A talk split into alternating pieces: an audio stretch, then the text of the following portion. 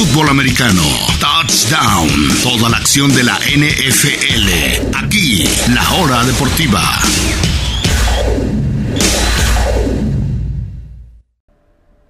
Estamos ya de regreso en la hora deportiva en este viernes 14, viernes 14 de abril ya, para irnos de fin de semana con una nota positiva.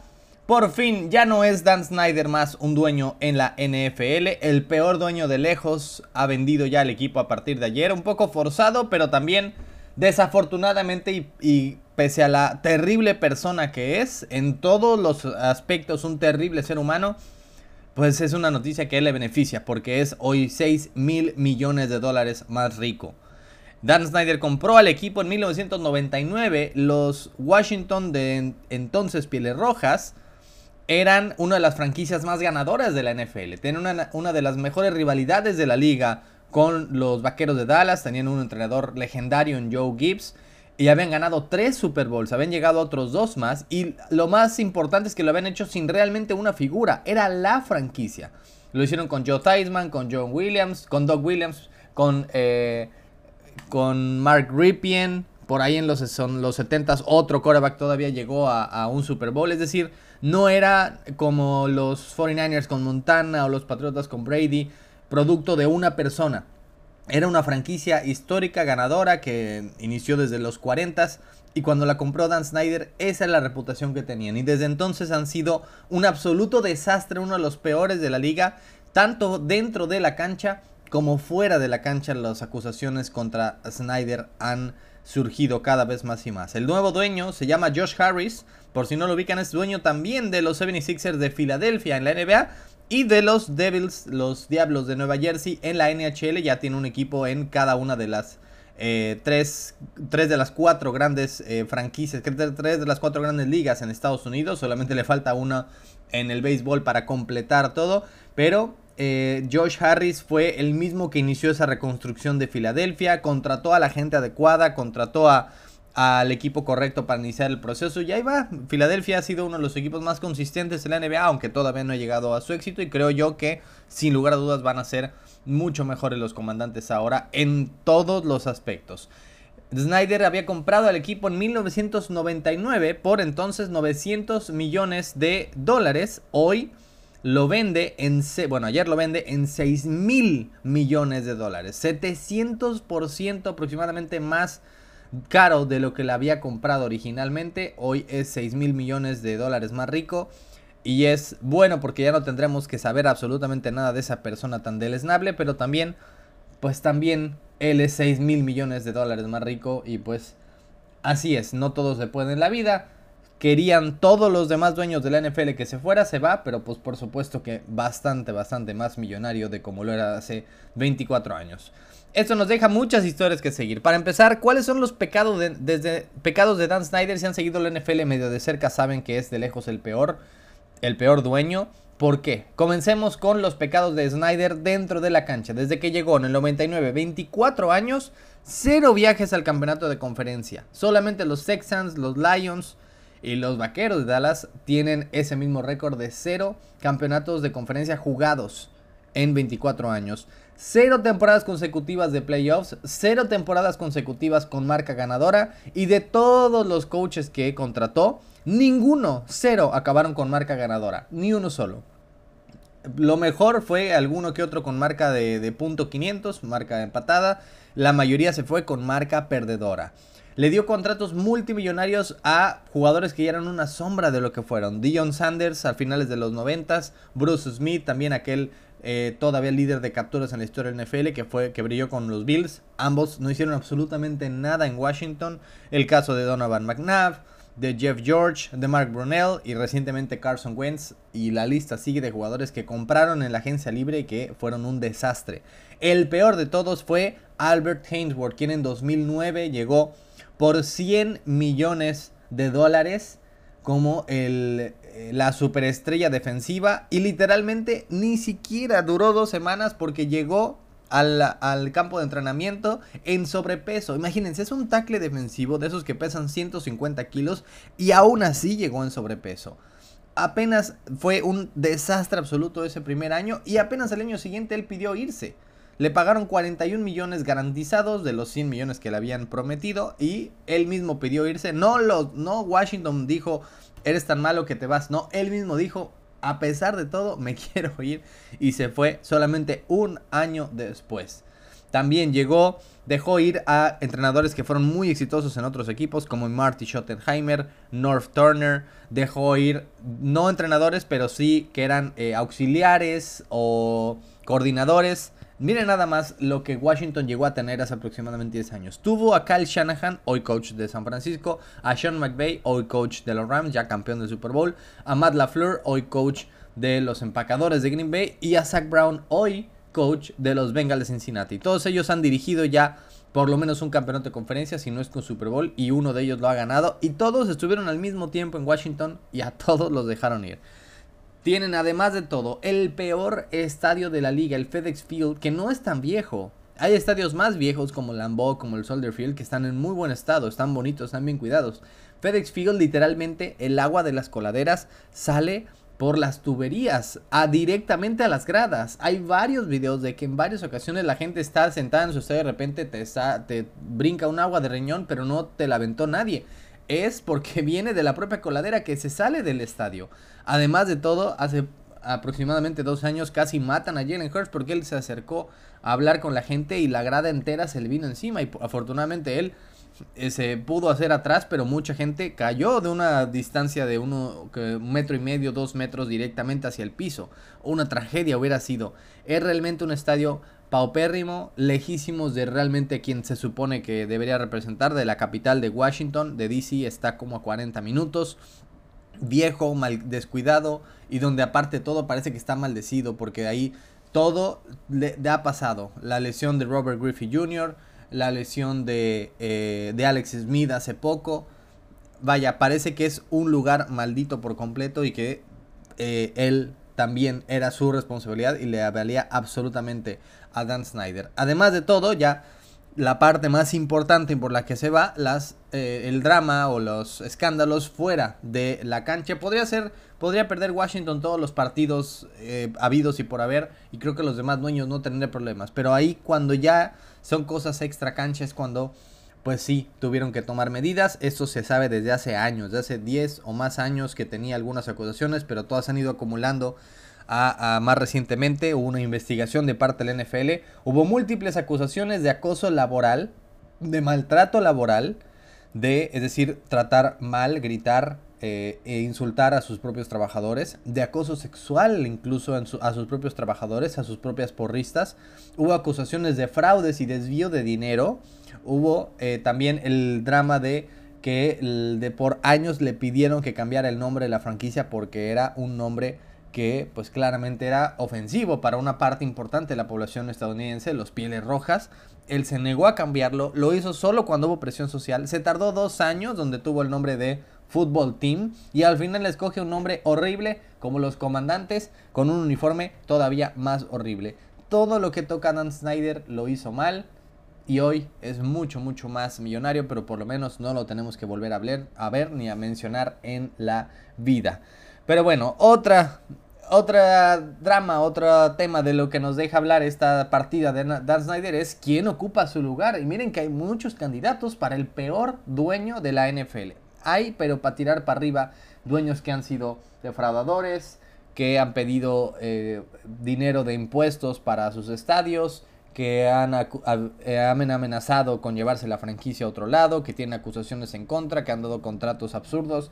Pero vamos a dejar solamente 5. Los 5 peores dueños de la NFL hoy por hoy. Miren que me costó esta lista porque había de verdad de dónde escoger. Pero ahí vean, los 5 peores dueños de la NFL hoy que Dan Snyder ya no lo está más.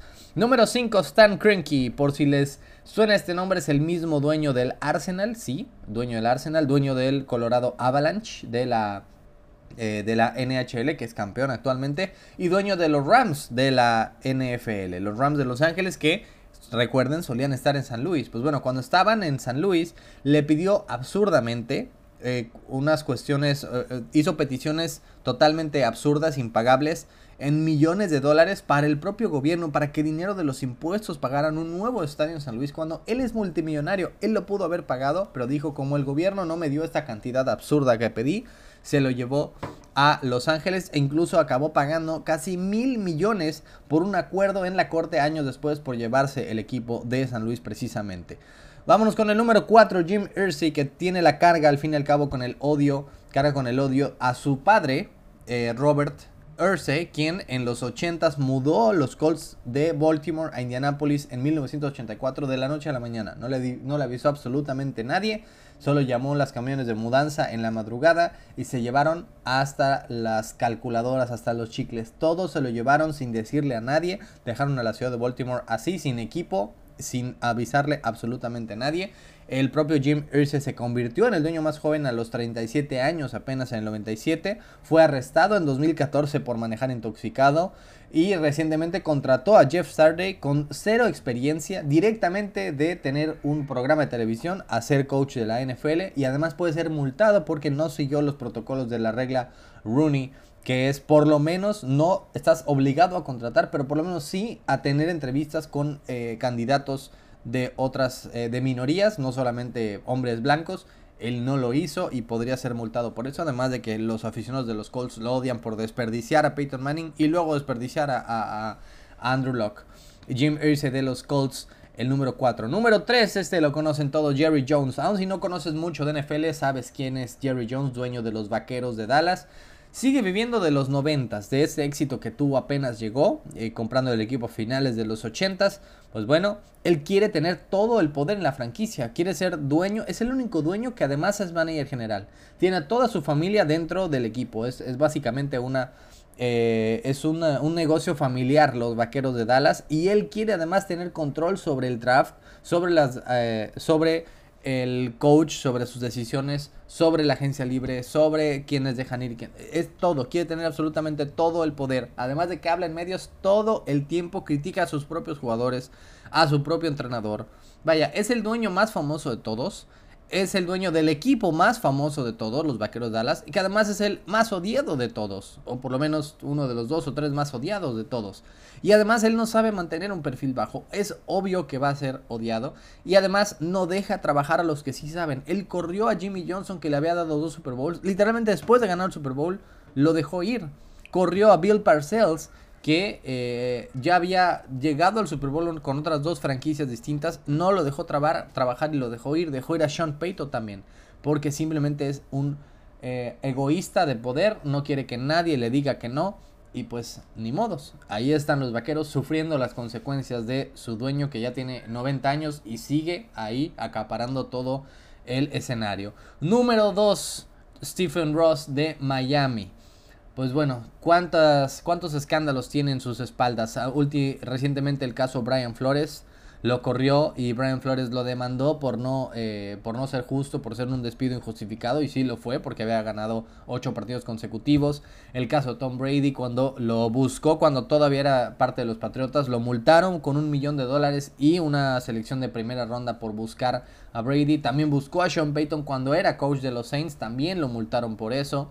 El caso de Tua, que teniéndole la franquicia quería buscar a Deshaun Watson, no lo ha protegido lo suficiente y Tua es, está ahora en el protocolo de conversiones casi eh, permanentemente. Y de que ha invitado a cualquier cantidad de celebridades a ser accionistas. Además de que invitó al propio Brady y a Sean Payton a ser accionistas del equipo, han sido eh, figuras de Miami como Gloria Stefan, como Jimmy Buffet, como Venus y Serena Williams, entre otros artistas que básicamente lo está tratando como su propio club de, playa, club, club de amigos, y es un desastre. Y lo ha sido Miami, que por ahora recientemente está por ahí regresando a la, al protagonismo, pero que era una franquicia que estaba en Super Bowls constantemente y no ha estado ninguno desde 1984 y ha sido uno de los peores equipos de la liga desde entonces. Pero el peor de todos y creo que por unanimidad para muchos es Jimmy Hasland el dueño de los cafés de Cleveland. Primero que nada y la razón más importante es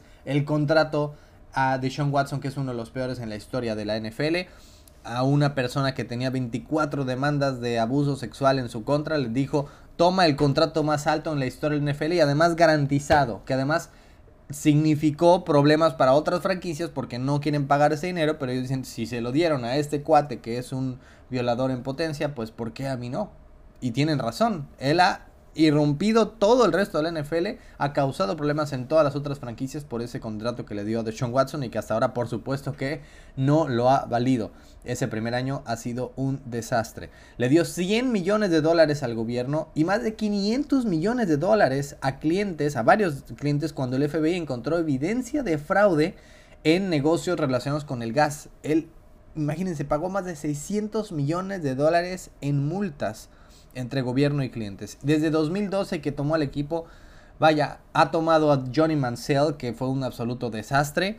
Eh, en dos campañas entre 2016 y 2017 terminaron un ganado, 31 derrotas, incluyendo una, una temporada sin victorias con 0 17, perdón, 0-16, apenas la segunda en la historia de la NFL, que el segundo equipo en la historia que terminó sin ganar un solo partido el año. Y nunca han terminado, nunca han terminado en segundo lugar de la división. Nunca. El mejor lugar que ha tenido los Browns de cuatro equipos es tercer lugar. Eso es lo mejor que han tenido en los 10, 11 años ya que, que ha estado Jimmy Haslan al frente del equipo y hoy es el peor dueño de la NFL. Pero ¿saben qué? No es peor que Dan Snyder. No es, no lo vamos a extrañar en absoluto. Y por último, ya para concluir el programa de hoy, porque este tema realmente nos da mucho de qué, de qué hablar, es lo que le pedimos al nuevo dueño Josh Harris. Porque Washington es una franquicia histórica y que ha estado relegada al olvido por mucho tiempo. ¿Qué le pedimos? Número uno, que cambie. Por favor, urge que cambie o que por lo menos mejore el estadio FedEx Field. Está maldito casi que cada año tienen que sacrificar a un quarterback, su rodilla, su ligamento, su pierna entera queda ahí. Algo sucede en ese estadio que cae la, en las cañerías y que se caen las gradas. Realmente, que tire ese estadio, que lo queme por favor si se puede.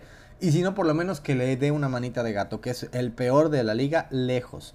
Otra cosa que le pedimos es que cambie el nombre del equipo. Los comandantes me parece un nombre absurdo muy estúpido. Con Washington Commanders es larguísimo.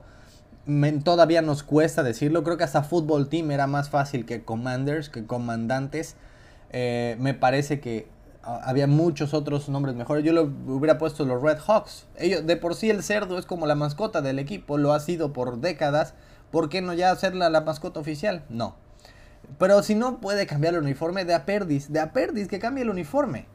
El uniforme es espantoso, horrible. Solía ser uno de los más bonitos. La combinación rojo-burgundy, que es un rojo oscuro con el amarillo, con blanco, me parece que es preciosa y que daba para mucho más. Y ahora es como eh, estilo militar con negro y, rojo y una cosa realmente espantosa. Si no va a cambiar el nombre, por lo menos que tenga la piedad de, cambiar el uniforme. No se puede hasta en otros cuatro años, porque no, la, NFL no permite un cambio de uniforme eh, menos de cinco años, pero que sea una de las prioridades, por favor, que realmente es uno de los peores de la liga. Número 4, que vaya por Lamar Jackson. Vaya, Dan Snyder no quiso. Pues que Josh Harris lo haga. Ningún otro dueño ha querido ir por Lamar. Él es nuevo en la NFL. Que le valga. ¿Por qué no va por él? Que pague lo que quiera. Será la estrella total. Nada más tiene que cruzar como 20 minutos de un estadio a otro. De Baltimore al estadio de los Commanders es nada. Realmente es para que sea el futuro de la franquicia ahora que están teniendo un nuevo inicio y que sea dejar todo lo malo atrás, dejar esa pesadilla de 24 años atrás y empezar con qué mejor opción que con Lamar Jackson, un jovencito que ya fue MVP y que está nada más ahí al lado. No sé, deberían ir. Y por esto ya es una petición más personal. Por favor, que domine esa división. No hay división más antipática que el este de la, NFC. Están los los Vaqueros de Dallas, uno de los equipos más odiados de la liga, si no es que el más odiado. Las Águilas de Filadelfia, que también es un equipo bastante odiado. Personalmente, pues no son santo de mi devoción. Y están los Gigantes de Nueva York, que tal vez no son muy odiados, a menos que seas obviamente fan de los Vaqueros, de las Águilas, de los Comandantes, o bien de los Patriotas. Y sí, lo admito, soy fan de los Patriotas desde toda la vida y no quiero ver que los Gigantes les vaya bien de aquí a que yo me muera. Así que por favor si Washington pudiera dominar esa división y mandar al olvido esas otras tres franquicias, a, los vaqueros, a las águilas y especialmente a los gigantes, se lo agradecería mucho. Si me dijeran, van a dominar la, esa división y van a ser campeones divisionales por 10 años, ¿dónde firmo? Por supuesto que sí. Aunque se llamen los Commanders y tengan el peor nombre y el peor eh, uniforme, no me importa. Que sea el equipo que domine esa división. No por ellos, sino por los otros tres con los que la comparte. Pero bueno, eso es todo por hoy, amigas y amigos. Gracias de verdad a todas y a todos por escucharnos. Espero que tengan un excelente fin de semana. Nos escuchamos el lunes si todo sale bien en otra edición más de la hora deportiva. Yo soy Juan Pablo Sabines. Pásenla bien, cuídense mucho, disfruten su fin de semana. Estamos de regreso el lunes. Yo soy Juan Pablo Sabines y esto fue La Hora Deportiva a través de Radio Chapultepec.